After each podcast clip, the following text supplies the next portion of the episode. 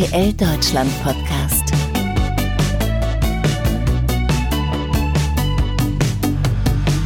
Der RTL Deutschland Podcast ist zurück. Ich bin Thomas Steuer und äh, hoffe, ihr seid alle gut ins neue Jahr gestartet.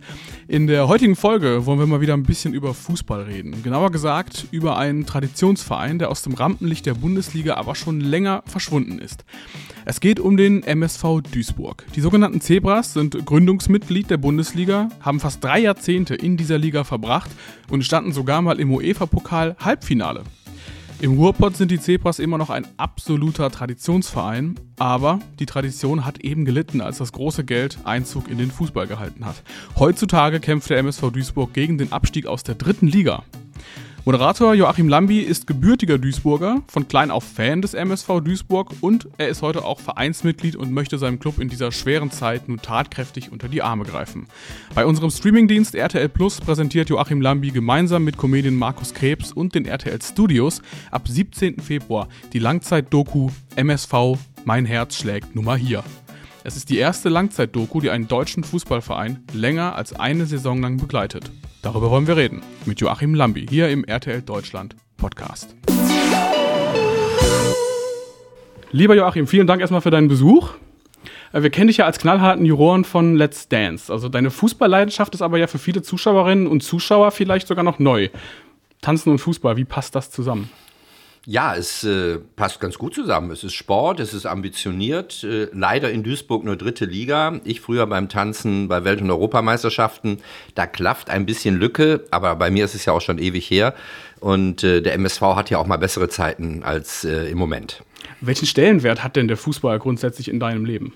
Ähm, der Stellenwert ist eigentlich ein recht hoher, denn äh, ich bin schon als kleiner Junge, also schon seit über 50 Jahren, nicht nur in Duisburg, sondern auch beim FC Barcelona. Mein Vater kommt aus der Nähe von, oder kam besser gesagt, aus der Nähe von Barcelona zu den Spielen gegangen. Ich habe selbst Maradona bei der Präsentation in Barcelona live gesehen. Also somit bin ich mit diesen beiden Clubs sehr verbandelt. Natürlich mit Duisburg umso mehr. Wir haben dort gewohnt in Duisburg. Ich konnte mit dem Fahrrad zum Stadion fahren. Somit war das immer eine schöne Zeit damals, auch als junger Mensch. Und war das denn dann so ein Klassiker? Wurdest du mit, von deinem Vater zum Fußball genommen? Oder wie war so der Anfänge? Ich meine, es gibt ja diesen, diesen ich glaube, diesen Kultfan Hugo in der, in der Dokumentation. Ähm, der sagt, glaube ich, sowas wie, äh, als Duisburger hat man MSV-Fan zu sein, was anderes gibt es nicht. War das bei dir auch so? Oder? Ja, Hugo Kannenberg äh, ist einer, einer, eine ganz be besondere Persönlichkeit in unserer Dokumentation. Leider ist er während der Dreharbeiten verstorben, das muss man sagen. Aber ist ein richtig cooler Typ, 90 Jahre alt gewesen und äh, stand für Duisburg. Und was er gesagt hat, ist nicht weit weg von dem. Wenn man in Duisburg geboren ist und wenn man, ich sag mal, zu der Stadt steht, dann steht man auch zu dem Verein, wenn man ein bisschen Fußballaffinität hat. Und ich bin relativ früh schon mit meinem Vater, aber auch mit meinem Großvater, der früher Trainer bei äh, Sportfreunde Siegen war, äh, im, im Siegerland, äh, zum Fußball gekommen, habe selbst einmal in der Kreisliga gespielt, äh, das ist schon ewig her. Äh, aber ähm, war immer sehr Fußball interessiert, immer sehr nah am Verein, äh, wollte auch immer ähm, dem MSV das zurückgeben, was er den, den Menschen in der Stadt auch heute noch gibt. Was war das für ein Verein in der Kreisliga? Weißt du das noch? Ja, das war der VfL Wedau. Das war damals, ich glaube, Kreisliga A. Ist aber, wie gesagt, jetzt 40 Jahre her. Okay war ich noch ein junger Mann. Viel passiert seitdem. Äh, seitdem ist sehr viel passiert, das stimmt. Gibt es denn so ein paar bestimmte Schlüsselmomente, die so dein Fansein definiert haben beim MSV Duisburg? Naja, ähm, das waren natürlich die 70er Jahre, gerade Ende der 70er, Anfang der 80er Jahre, die Hochzeit des MSV Duisburg mit Bernhard Dietz, Rudi Seliger, Ronny Worm und so weiter. Ähm, einige kommen auch jetzt immer noch äh, jede Woche oder besser jede zwei Wochen zum Spieltag, wenn Fans erlaubt sind. Bernhard Dietz sehe ich regelmäßig, äh, Herbert Büssers, äh, Michael Beller, also alles Kultfiguren des MSV Duisburg aus Mitte, Ende der 70er bis Anfang der 80er Jahre, wo der MSV ja auch im Halbfinale des UEFA Cups mal gegen Mönchengladbach leider knapp rausgeflogen ist. Ähm, das sind so Highlights. Dann natürlich auch DFB-Pokalfinale gegen Bayern München, wo ich mich noch sehr gut daran erinnern kann, Ende der 90er Jahre wo der FC Bayern äh, ja, Bashiru Salou kaputtgetreten hat, um dann am Ende doch noch 2 zu 1 zu gewinnen. Aber so sind die Bayern. Ich glaube, das ist auch Thema in der Dokumentation. Das wird auch äh, ein Thema der Dokumentation sein. Wir haben sehr viel auch ähm, alte Momente, altes Material, äh, selbst aus den 60er Jahren, wo Helmut Rahn gespielt hat, bis zur heutigen Zeit. Und äh, das ist sehr spannend aufbereitet. Da muss ich auch dem Regisseur Michael Niermann ein großes Kompliment machen, mit welcher Begeisterung, mit welcher Leidenschaft und mit, welchem, mit welcher Einfühlsamkeit er in Duisburg und beim MSV unterwegs ist. Also den Traditionsverein auch akkurat porträtiert hat. Definitiv. Also ähm, der Regisseur, der ja im Grunde verantwortlich ist, auch viel für das inhaltlich und für das Aufbereiten dann vor Ort, der mit seinem Team äh, zig Drehtage vor Ort gemacht hat, ähm, hat einen richtig guten Job gemacht, um diesen Traditionsverein stark zu porträtieren. Nun geht es ja am 17. Februar los bei RTL Plus, bei unserem Streamingdienst. MSV, mein Herz schlägt Nummer hier. Also zunächst mal gibt es vier Folgen, dann kommen im Laufe des Sommers, glaube ich, oder im Laufe des Jahres. So Richtung September werden dann alle acht Folgen, die wir geplant haben, dann auch zur Verfügung stehen. Das heißt, ihr habt so ein bisschen die Hinrunde jetzt genommen von der Saison. Genau. Und dann kommt später nochmal die Rückrunde. Also wir haben angefangen Ende April, Anfang mhm. Mai letztes Jahr, also praktisch noch die letzten Wehen der alten Saison, äh, wo es ja auch knapp war mit dem Abstieg, haben dann nochmal einen Tiefpunkt, ich glaube, in der MSV-Historie äh, auch noch mit aufbereitet, nämlich äh, das, das Pokal aus äh, im Halbfinale gegen den Wuppertaler SV, ein Spiel, äh, da hätte wahrscheinlich vor 40 Jahren Joachim Lammy mit dem VfL Wedau besser ausgesehen als der MSV 2021. Äh, das war dieses 5 zu 0, ne? Das war dieses äh, ganz dolle Spiel, wo wir im Grunde, ja, wie soll ich sagen, es war ein Offenbarungseid, was selbst äh, viele Insider sehr, sehr, ähm, ja, sehr kritisch dem Verein gegenüber hat werden lassen, gegenüber der sportlichen, aber auch gegen der Vereins, gegenüber, die, gegenüber der Vereinsführung. Ähm, seitdem stehen Ivo Grilic als Sportdirektor und Ingo Wald als Präsident noch mehr in der Kritik. Vorher auch schon, aber das war, sagen wir mal, nochmal so ein Punkt, wo das dann richtig groß wurde. Äh, bis zum heutigen Tag, weil, wie gesagt, die Hinrunde lief ja auch nicht prickelnd jetzt in der neuen Saison. Und wir hören in den ersten vier Folgen ungefähr auf mit äh, der Hinrunde, mit dem Übergang wo Pavel Dotschew als Trainer entlassen wird und dann kommt Hagen Schmidt als neuer Trainer. Da enden sozusagen die ersten vier Folgen. Es war ja grundsätzlich auch ein ziemlich, ein ziemlich krasser Schnitt, so ein bisschen für den MSV Duisburg, dass man ja in der vorletzten Saison, glaube ich, ja beinahe aufgestiegen wäre. Das ist ja ganz kurz vor knapp noch irgendwie gescheitert. Corona sei Dank. Corona sei Dank. Und dann ist die nächste Saison aber so komplett den Bach runtergegangen. Ja. Also das ist leider das Problem, was viele Vereine in der dritten oder vierten oder weiter unten haben, dass sie neue Spieler bekommen und in einer Saison schlagen diese Spieler top ein und in der nächsten Saison kommen neue Spieler, weil es eine größere Fluktuation immer in solchen Vereinen gibt und dann schlagen die halt nicht so ein. Oder die, die in der Vorsaison über dem Niveau gespielt haben, spielen jetzt mal unterhalb ihres Niveaus und dann passieren solche Dinge. Und wenn man einmal in dieser Spirale drin ist, das sieht man ganz deutlich jetzt beim MSV Duisburg, dann ist das unheimlich schwer, da auch wieder rauszukommen. Du hattest ja gesagt, Corona sei Dank. Meinst du das wegen der Spielpause, dass sie so ein bisschen ja. aus dem Tritt waren oder gab es noch andere also Gründe? Also der MSV war Anfang 2020, kurz vor Corona, ähm, Tabellenführer der dritten Liga, hatte einen guten Vorsprung. Es sah alles danach aus, dass man wieder in die zweite Liga aufsteigen würde. Dann kam Corona, dann gingen die Fans kamen nicht mehr ins Stadion. Es wurden teilweise einige Spieltage auch verschoben oder besser fielen aus, wurden dann nachgeholt. Mhm. Und es ging ein, ein Bruch durch, die, durch das Spiel des MSV, wovon die Mannschaft sich nicht erholt hat und äh, somit ja, in der dritten Liga blieb. Und jetzt krebsen wir immer noch darum und kämpfen, dass wir nicht in die vierte Liga absteigen was ja so ein bisschen so die große Storyline dann auch der Dokumentation ist. Ne? Ja, ich glaube, das sollte nicht die Storyline sein. Mhm. Die Storyline eigentlich, die Grundidee war eigentlich, äh, den MSV Duisburg als Traditionsverein in der dritten Liga zu porträtieren, zu zeigen auch, wie funktioniert so ein Profiverein, äh, was hat das für Bedeutungen für die Stadt, für das Umfeld, umgekehrt auch die Stadt was, was hat die vom MSV und umgekehrt die Fans auch vom MSV. Ich glaube, das ist ganz wichtig, äh, dass man auch so ein bisschen dahinter schaut. Denn äh, wir haben alle eine Dokumentation gesehen auf Netflix, die heißt Sunderland Till I Die. Eine wirklich hervorragend gemachte Dokumentation über auch einen Traditionsclub in England, den FC Sunderland der ähm, auch so in einem ähnlichen Umfeld abgestiegen ist, der auch in ein, ein ähnliches Arbeiterumfeld hat in England. Und ähm, Duisburg steht sozusagen ein bisschen als Beispiel für viele Clubs in Deutschland, die mal ganz oben waren, jetzt irgendwo unten rumschweben. Ich mache nur so Beispiele. In dieser Liga befindet sich 1860 München, der erste FC Kaiserslautern, der erste FC Magdeburg. Also wir haben viele Traditionsvereine, das ist nur eine kleine Liste, mhm. die in der dritten Liga oder teilweise drunter sind. Rot-Weiß Essen kämpft seit zehn Jahren erstmal wieder irgendwo hochzukommen. Also ähm, das war so ein bisschen der Aufhänger und die Stadt ähm, du hattest es eben ja schon erwähnt, mit Typen so wie Hugo Kannenberg und vielen anderen, die so Duisburger Originale sind, die Ruhrgebiet sind, die die Region auch, ja, porträtieren, die sie einmalig macht. Ehrliche Menschen mit rauer Stimme und rauer Sprache, ähm, aber äh, eine tolle Ecke und ich möchte da keine Minute missen, missen, wo ich geboren und wo ich groß geworden bin. Also auf jeden Fall auch ein Herzensprojekt für mich. Äh, das ist ein sehr großes Herzensprojekt für mich und äh, äh, der Titel Mein Herz schlägt Nummer hier, das äh, hat viel mit Herz zu tun in dieser Stadt und in diesem Club. Du sagtest gerade schon, das orientiert sich dann ja auch stark an dieser Sunderland Till I Die Dokumentation. Die hat ja seinerseits oder ihrerseits auch schon viele Nachahmer gefunden. Es gibt Dokumentationen über Man City, über Bayern, über Dortmund. Ja, aber sind wir mal ganz ehrlich, was wir hier in Deutschland erleben mit Bayern oder Dortmund, mhm. das sind schöne Hochglanzprospekte von sehr Erfolg, von den zwei erfolgreichsten deutschen Clubs aktuell.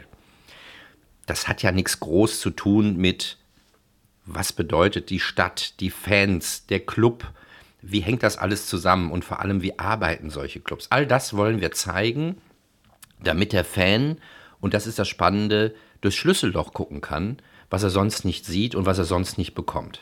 Das heißt, es geht weniger um den Verein als solches, sondern auch vielmehr um diese persönlichen kleinen Geschichten, auch von Spielern, die gerade aktiv sind in der, in der Sendung. Ich hatte auch schon reingeschaut und fand es auch sehr bemerkenswert, wie offen die teilweise auch so den, den Plan des Trainers mal so kritisieren im Training und wie nah man da dran ist. Das ist ja auch ein Unterschied, oder? Also das sieht man ja in den anderen Dokumentationen auch nicht unbedingt. Ne? Ja, genau, das ist ein wesentlicher Punkt. Die Nähe der Spieler die Nähe der ganzen Mannschaft, des Trainerstabs, wie nah man rankommt, wie viel man erfährt, wie viel Kontroverses auch besteht innerhalb der Mannschaft oder gegenüber dem, Trainer, dem, dem Trainerstab. Äh, ich glaube, das ist die große Stärke dieser Dokumentation, dass es nicht nur um Erfolg oder Misserfolg geht, es geht um persönliche Schicksale. Wir haben einen, zum Beispiel einen sehr guten Abwehrspieler, Dominik Schmidt, der aber äh, aussortiert wurde und nicht mehr für die Mannschaft äh, nominiert wurde, der nur noch mittrainiert hat, weil sein Vertrag halt läuft. Und äh, man wechselt ihn ein und äh, für ganz kurze Zeit, ich glaube sechs oder sieben Minuten, und er wird gnadenlos ausgepfiffen. Das tut dem Mann natürlich auch weh. Irgendwann hat man danach den Vertrag dann aufgelöst. Aber all das, er spricht auch davon, darüber, ähm, erleben wir natürlich nicht bei Dortmund, bei Man City, bei, erleben wir auch nicht beim ersten FC Köln. Da gibt es ja auch eine Dokumentation. Äh, das erleben wir in Duisburg. Und äh, da muss man dem MSV und den ganzen Menschen drumherum großen Dank zollen dass die Türen so weit geöffnet worden sind, dass wir auch da dran kommen. Dass sie das auch alles so zugelassen haben. Ja. Ne? Ähm, wie wir schon sagten, die Doku liefert ja auch einen starken Einblick dann auch in diese Gefühlswelt der Spieler, auch dieses ausgepfiffen werden. Ähm, und gerade so beim MSV Duisburg, das wird, glaube ich, in der ersten Folge auch sehr deutlich, wenn man zurückschaut auf diesen Abstiegskampf von der, von der letzten Saison davor.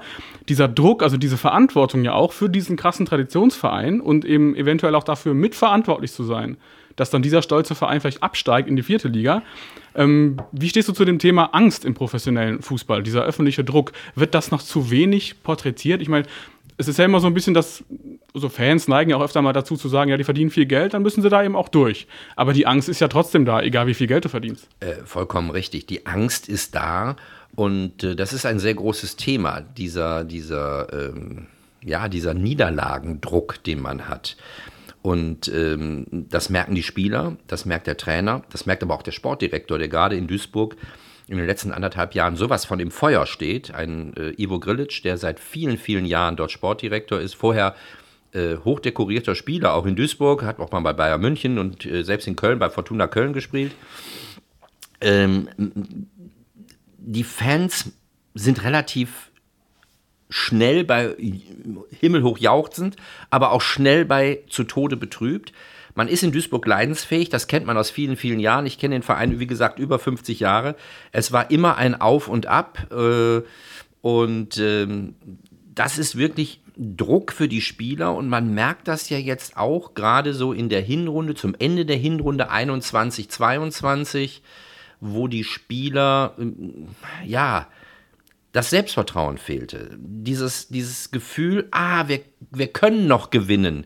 Wir, wir, wir haben noch eine Chance. Und deshalb bin ich ganz froh, dass jetzt Anfang 22, das wird dann auch in den vier Folgen dann erst im September äh, präsentiert, dass es jetzt einigermaßen gut losgegangen ist. Jetzt wollen wir hoffen, dass man vielleicht mal zwei, drei Spiele hintereinander gewinnt, damit auch dieses Selbstvertrauen da ist. Weil ich glaube, fußballerisch stimmt es in der Mannschaft, haben die ein Potenzial aber sie können es irgendwie nicht abrufen.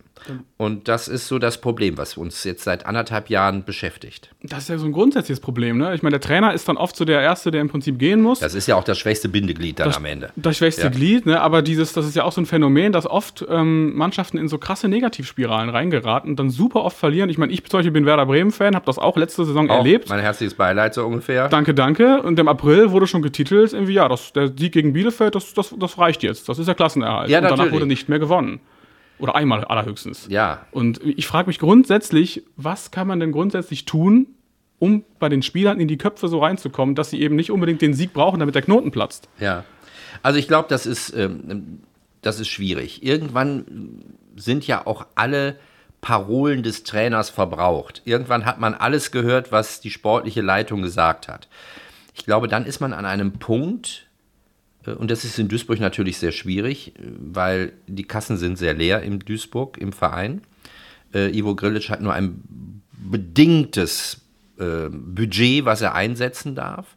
Und somit ähm, kann er nicht einfach sagen, naja, gucken wir mal auf dem Markt, was so rumläuft, um neue Spieler zu holen. Am Ende wird man da nur äh, die Zähne zusammenbeißen müssen und sagen, da müssen wir jetzt durch. Vielleicht gibt es noch die Möglichkeit von äh, Sportpsychologen, um die Mannschaft ein bisschen anzusprechen oder näher oder tiefer in die Köpfe zu kommen. Aber das war es dann auch. Das ist dann wahrscheinlich auch eine finanzielle Sache bei einem Drittligaverein. Ne? Am, am Ende des Tages ist die dritte Liga sozusagen das Armenhaus der Profis. Ähm, ist nicht in der DFL drin, was ich bis heute nicht verstehe. Als Profiliga müsste ich auch in der DFL organisiert sein. Und äh, klar, von den Werbeeinnahmen, sprich von den Fernsehgeldern, äh, bekommen die gerade mal äh, ja, 6, 7, 800.000 Euro je nach Platzierung. Das ist jetzt nicht die Welt. Und wenn dann noch wie in Corona-Zeiten die Zuschauer wegbrechen, also die Einnahmequelle, die zu 80 Prozent äh, das Income eines Vereins ausmachen, ja, dann wissen wir, was die Stunde geschlagen hat.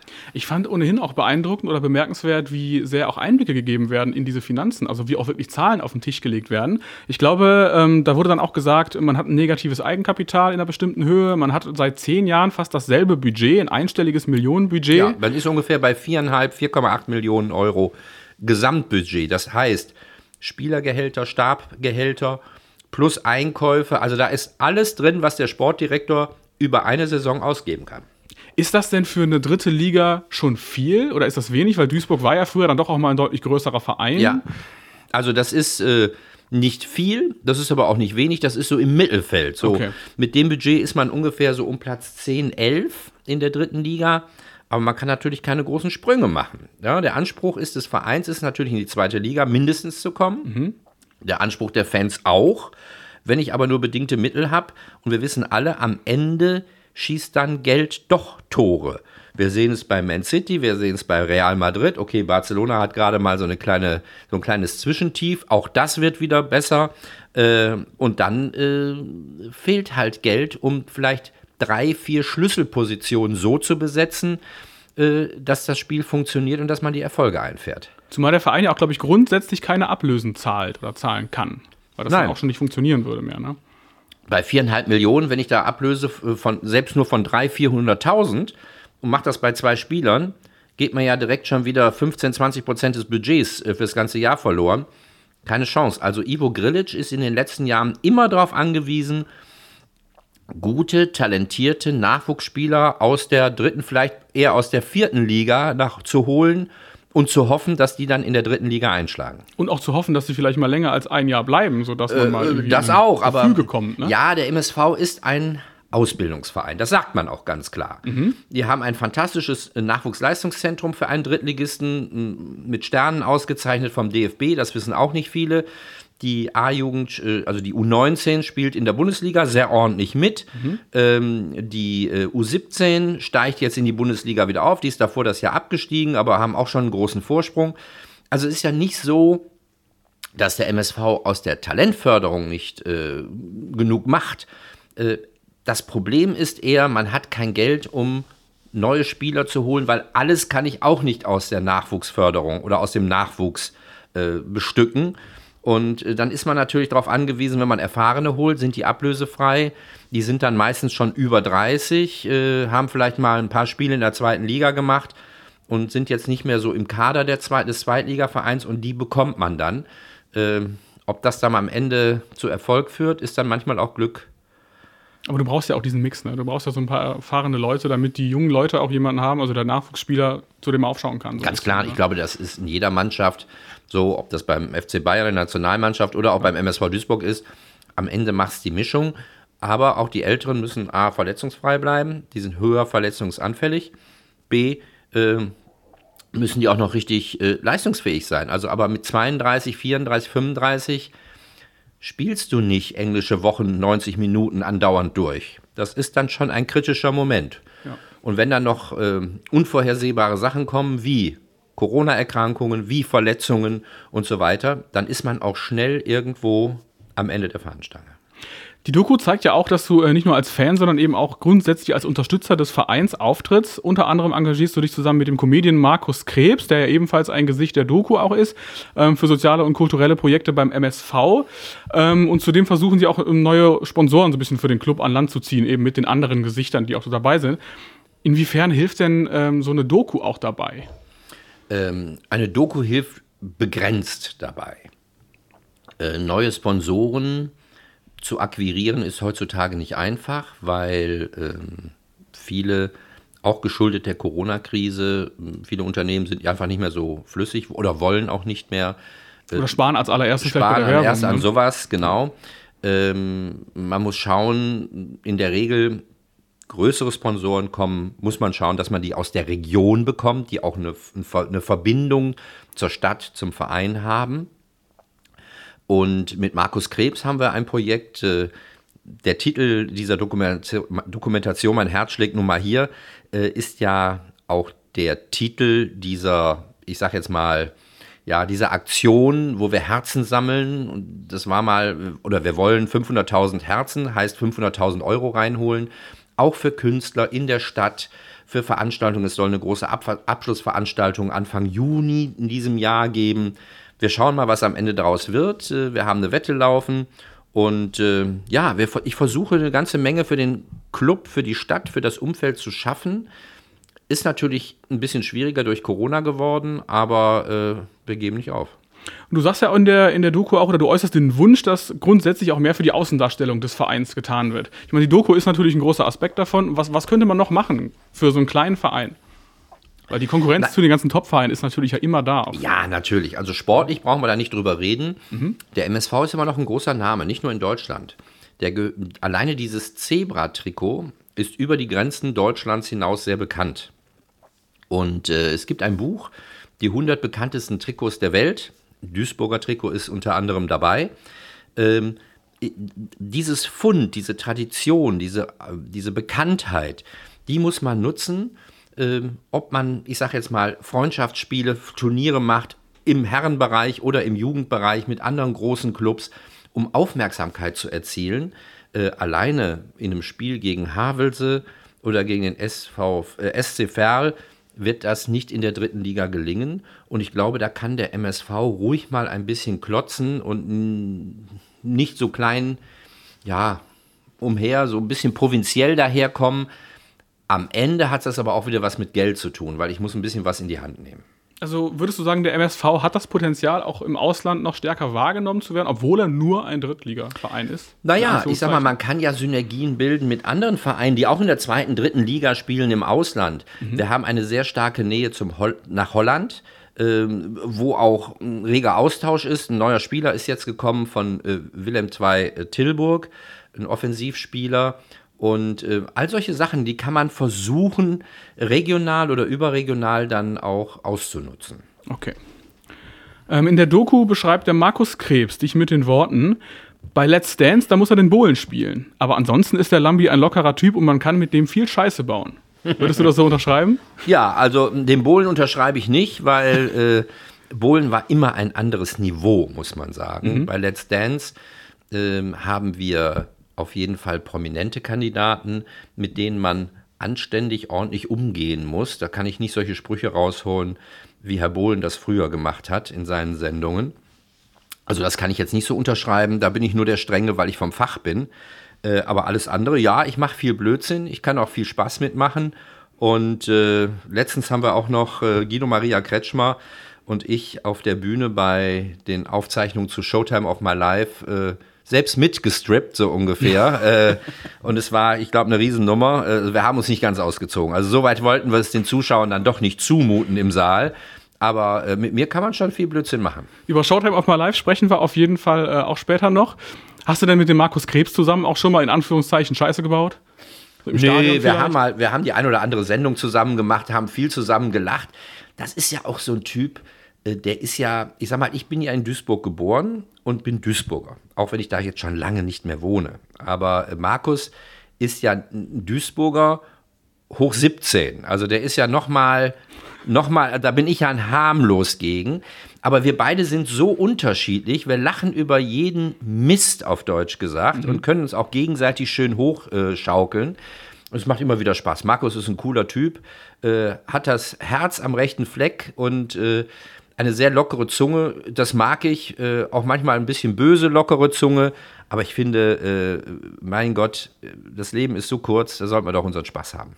Wie müssen wir uns denn dann den Herrn Lambi aus dem Fernsehen im Stadion als Fan vorstellen? Oh, das kann manchmal ganz böse werden. Das war aber auch böse, als ich früher aktiver Tänzer war oder auch als, als aktiver bei anderen Sportarten ich bin sehr ehrgeizig und mhm. wenn äh, und ich bin ein sehr großer Gerechtigkeitsfan. Auch bei Let's Dance bin ich immer versuche ich immer sehr gerecht zu sein, auch wenn die Zuschauer manchmal meinen, uh, der hat da vielleicht seine Lieblinge oder wie. Nee, nee, ich versuche schon gerecht zu sein. Und wenn es dann nicht gerecht zugeht, dann kann ich auch ganz unangenehm werden. Dann, äh, dann flucht der Herr Lambi auch oder wird dann auch mal ganz, ganz schnell böse.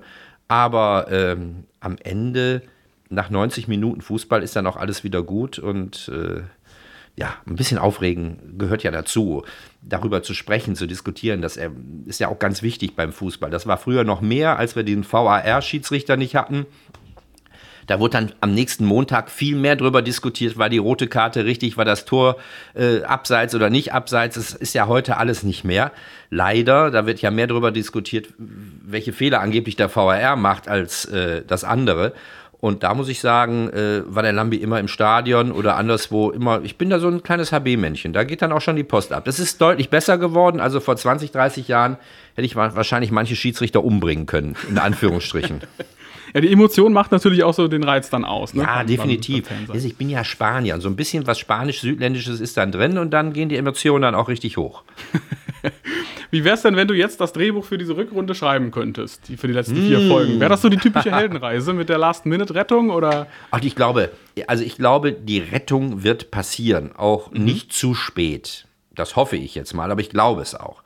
Ähm, die Heldenreise wäre natürlich, wenn man jetzt äh, mal fünf Spiele hintereinander gewinnt und auf einmal auf Position sieben oder acht steht und sagt, huch, bis ganz nach oben sind ja nur noch sechs Punkte.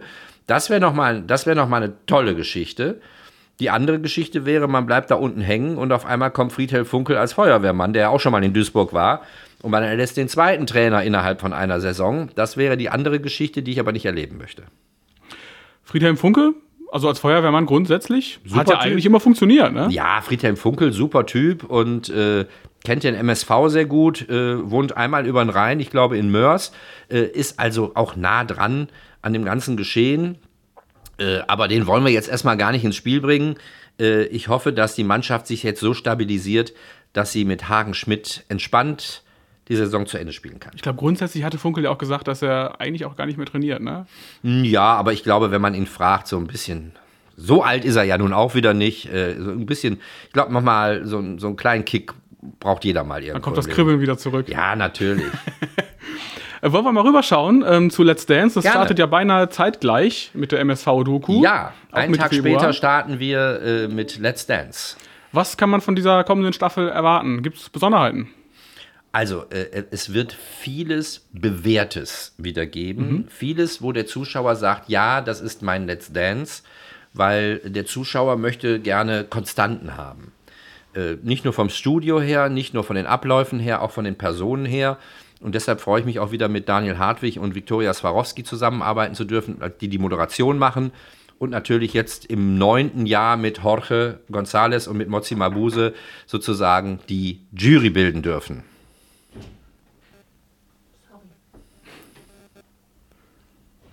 Das ist auch so ein kleiner Klassiker in diesem Podcast, dass irgendwann immer irgendwer reinkommt oder an der Tür äh, klopft. Ist das so ein, so ein Running Gag Das haben wir schon so? wirklich oft gehabt. Es sind Okay. zwar mittlerweile 40 Folgen, aber so, das kam bestimmt schon sechs, sieben Mal vor. Ja, ist doch schön. Alles okay. Warum sollen wir es bei uns anders machen? Eben. Ähm, aber ist das auch so der Grund, warum Let's Dance so ein Dauerbrenner ist? Ja, Diese also, also, also Gesichter es gibt mehrere Gründe, warum Let's Dance mit die größte Show im deutschen Fernsehen ist. Zum einen natürlich die Personen, die dort agieren. Ähm, zum zweiten die fantastischen Profitänzer, die wir haben. Ähm, zum dritten immer wieder neue, überraschende Prominente. Und das vierte, ich glaube, das größte Faustpfand ist, dass diese Prominenten oder diese Tanzpaare absolute Entwicklungen und Leistungen geben. Äh, Der, der Zuschauer respektiert das, was die in kürzester Zeit erreichen und leisten. Und dann kommt eine tolle Bewertung von meinen Kollegen. Und bei mir müssen sie sich mal ein bisschen aufregen hier und da, aber das macht ja auch ein bisschen den Reiz der gesamten Geschichte aus. Herr Hartwig, der ja nicht viel Ahnung vom Tanzen hat, muss dann auch ab und zu mal sein Fett wegkriegen, kriegt dann wieder einiges zurück. Äh, Das ist dann aber auch vollkommen okay. Und damit haben wir eine Sendung seit 2006 geschaffen, die ähm, so fantastisch ist. Also ich, wie gesagt, bin ja der Einzige, der von Anfang an da sitzt und steht. Und ich hätte nie gedacht, äh, nicht nur, dass ich da sitze, sondern viel weniger, dass die Sendung so lange läuft. Aber es zeigt, es gibt langlaufende, große Shows, die funktionieren. Und deshalb bin ich sehr glücklich, dass wir die Show bei RTL haben. Und grundsätzlich bist du gerade ja auch momentan bei RTL wirklich viel unterwegs. Ich meine, wir treffen uns heute hier in deiner Umkleide vor dem Stern TV, Ja. bei der Stern TV-Sendung mit Nikolaus Blome und Frau Ludowig. Wenn dieser Podcast erscheint, dann ist die Sendung aber schon vorbei. So gerade eben, ja. Gerade eben. Außerdem startet im Februar auch eine neue Show mit dir bei Vox, Showtime of My Life, Stars gegen Krebs. Hatten wir gerade schon kurz angesprochen. Ist die zweite Staffel jetzt. Die erste Staffel hat, glaube ich, auch sogar einen deutschen Fernsehpreis gewonnen. Jawohl, da sind wir sehr stolz drauf. Kannst du mal kurz so einen Umriss geben? Was passiert bei dieser Show? Diese Show ist für viele, die daran teilnehmen, eine Herzenssache. Auch für mich. Mein Vater ist vor über 38 Jahren an Gehirntumor verstorben. Und diese Sendung soll Aufmerksamkeit erzielen beim Zuschauer, um zur Krebsvorsorge zu gehen. Bei den Damen hauptsächlich dort geht es um Brustkrebs, bei den Herren um Prostata- und Hodenkrebs. Es sind jeweils acht prominente Damen und acht prominente Herren. Mozi Mabuse trainiert die Damen. Ich darf die Herren trainieren. Guido Maria Kretschmer ist sozusagen das Bindungsglied zwischen allen. Und ähm, die trainieren darauf hin, am Ende blank zu ziehen, zu strippen.